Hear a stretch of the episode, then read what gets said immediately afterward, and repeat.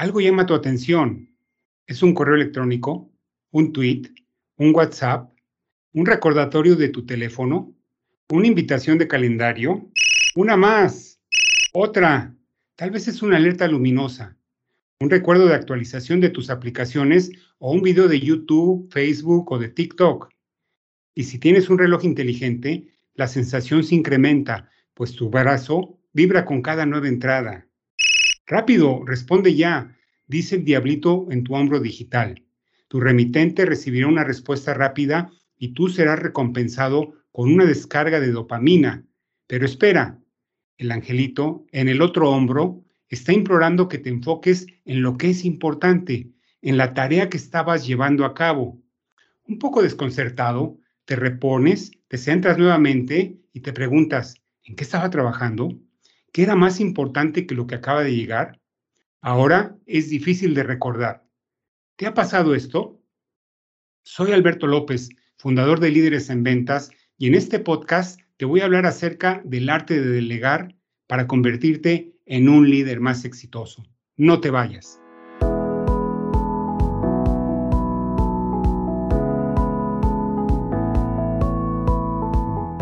Bienvenido a Líderes en Ventas en este podcast aprenderás de manera lógica y sistemática casos y tácticas sobre las estrategias de liderazgo en ventas más innovadoras del mercado, para que independientemente de tu experiencia o la industria en la que te desenvuelvas, construyas un equipo de vendedores talentosos. O si eres un representante comercial, tú mismo seas parte del selecto grupo de triunfadores en ventas, los cuales hoy en día están muy cotizados, pues sabemos que tan solo uno o dos de cada diez vendedores pueden considerarse como auténticos triunfadores en ventas. Acompaña al coach Alberto y sus invitados a que compartan contigo sus más de 30 años de experiencia comercial y empresarial. Comenzamos. Estamos hablando de las distracciones y de cómo estamos cada vez más condicionados a desenfocarnos de lo que es importante llevar a cabo como parte de nuestro trabajo como líderes en ventas. En lo personal, a veces siento que no tengo espacio para más distracciones. Me siento estresado, pues estoy sacrificando mi balance y no logro progresar en mis metas personales. Entonces, me tomo un momento para respirar y centrarme en lo que más importa y me recuerdo que no necesariamente tengo que responder inmediatamente a todo, ni tengo que hacerlo todo yo.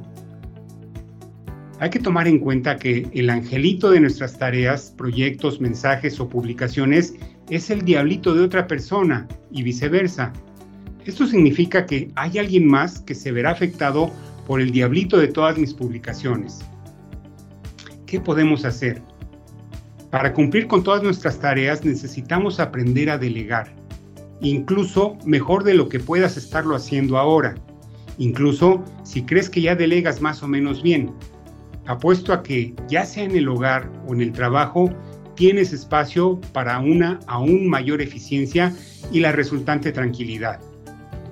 Todos tenemos un talón de Aquiles. Muchos de nosotros conocemos vagamente los beneficios y los objetivos de delegar. ¿A qué me refiero? Me refiero a crear un grupo de personas que puedan compartir la carga de trabajo para que, haciendo el trabajo que hasta ahora pensabas que solo tú podías hacer, tú puedas maximizar tu productividad. A pesar de lo productivo que es, en la realidad no delegamos debido a una gran variedad de creencias. ¿Puedes pensar en alguna de ellas? Te doy algunos ejemplos. Cuando la gente dice, solo yo puedo hacerlo bien, esa es una creencia. O también pueden decir, tardaría mucho tiempo en enseñar, así que mejor lo hago yo.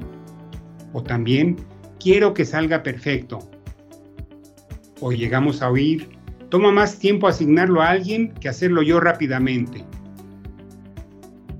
También he escuchado el, como nadie lo quiere hacer, lo tengo que hacer yo. O también, un error costaría demasiado. O también se pregunta a la gente, ¿podría confiar en él o en ella? Y así sucesivamente. Tenía y aún conservo algunas de estas creencias es mi diablito perfeccionista el que me habla y me lleva a una ruta que termina en el agotamiento, lugar en donde he estado muchas veces en el pasado. Incluso hasta la fecha me digo, creo que no puedo delegar esto y vuelvo a caer. Esto a pesar de que reconozco que este tipo de creencias limitan mi desarrollo y el de mi negocio. Aprender a delegar puede multiplicar nuestros resultados tanto en la vida profesional como en la vida personal y familiar.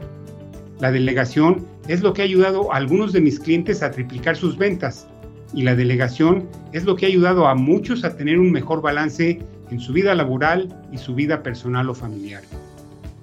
Contratar más recursos que ayuden, aunque impactan nuestros bolsillos y nuestros presupuestos, ayuda mucho. El retorno es crear un equipo en el que sé que puedo confiar y con el que sé que puedo ser más productivo. Con algunas excepciones, en la medida de lo posible, todo debería de delegarse. Así que analiza cada una de las siguientes seis categorías de cosas para determinar qué tareas se pueden delegar. Vamos considerándolas. Número uno, cosas simples. Tareas que son tan fáciles de manejar y poco trascendentes, pero que al final del día suman. No son importantes o urgentes y aunque solo tomen algunos minutos, terminan afectando la concentración en el trabajo importante y en el trabajo que es estratégico. Te doy un ejemplo. Por ejemplo, inscribirse en una conferencia o en algún evento. O agregarlo al calendario. O reservar el hotel y el avión. Cada una de estas cosas puede no tomar mucho tiempo, pero en conjunto todas suman. Número 2. Cosas rutinarias. Las tareas repetitivas probablemente no representan el mejor uso de tu tiempo. Las tareas rutinarias pueden y deben de ser manejadas por cualquier persona que no seas tú. Te doy un ejemplo. Ingresar manualmente una lista de 100 prospectos en una hoja de Excel o en tu CRM. O la clasificación con colores de los diferentes tipos de clientes. O la actualización de indicadores o KPIs en tus presentaciones. Esas son cosas rutinarias y se pueden delegar. Número 3. Cosas complejas. Tareas que, aunque pueden ser importantes e incluso algo complejas, requieren mucho tiempo y no requieren que tú realices el 80% inicial de la preparación. Puedes fácilmente tomarla cuando alguien más ya ha hecho el 80% de la tarea y después aprobar, corregir, supervisar y o determinar los pasos a seguir. Número 4.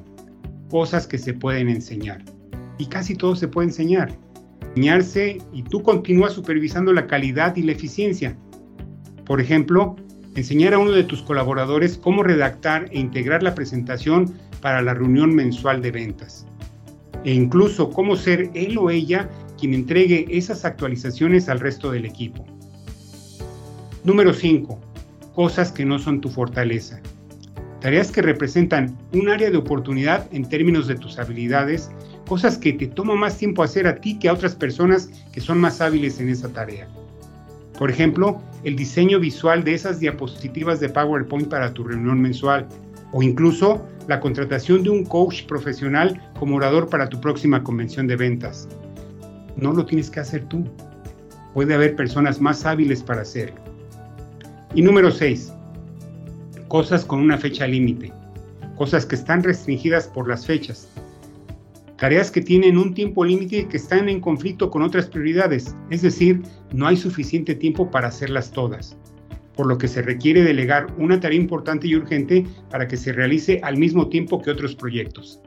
Por ejemplo, tener que atender un asunto importante imprevisto con un cliente antes de que se vuelva algo urgente y afecte la operación regular del negocio, al mismo tiempo que tenías que asistir a una conferencia fuera del país.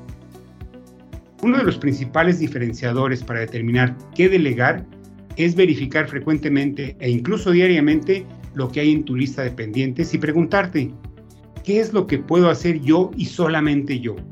¿Y cómo puedo delegar todo lo demás? Te voy a dejar una tarea.